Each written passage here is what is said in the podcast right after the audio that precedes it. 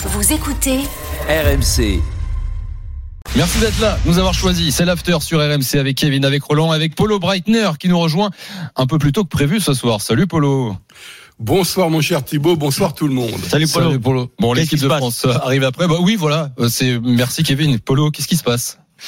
Bah écoute, déjà premièrement, de, de, de, je suis même pas triste en fait parce que c'est, on a presque l'impression que c'était inéluctable.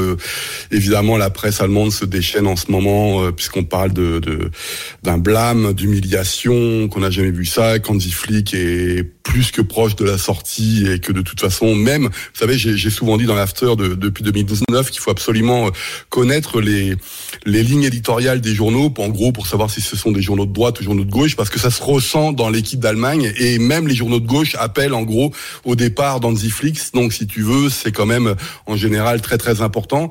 Et là, euh, ce soir, qu'est-ce qui s'est passé? Ben c'est un non-match, c'est une défense dramatique, c'est des erreurs individuelles, c'est, faut-il le dire aussi, euh, une équipe du Japon qui est très très belle à l'image de ce qu'elle produit depuis plusieurs années quand même. Faut pas faut pas l'oublier. Je sais qu'en France, on a toujours tendance à oublier toutes ces nations qui euh, pro, qui ont une tendance à évoluer d'une façon positive, mais on peut très bien comparer le premier match de la Coupe du Monde et puis un an après, 290 jours après, hein, le, le, cette rencontre, cette débâcle allemande face à une très très belle équipe euh, japonaise qui faisait, qui s'amusait à jouer au taureau et tu avais l'impression qu'au milieu c'était la Nationalmannschaft. Donc il y a quand même, des, comme je commence à avoir un âge certain, il y a des années où quand je voyais jouer la, la, la Nationalmannschaft contre le Japon, ben le Japon était pas forcément très bon techniquement, mais là tu as l'impression que les rôles sont sont complètement inversés. Euh, ce qui me semble important, c'est aussi le, le, le concert de sifflets à la fin de la rencontre, le fait que j'ai entendu dans les travées des des, euh, des flics house, donc euh, en gros euh, départ de flic, départ de flic qui doit partir, etc.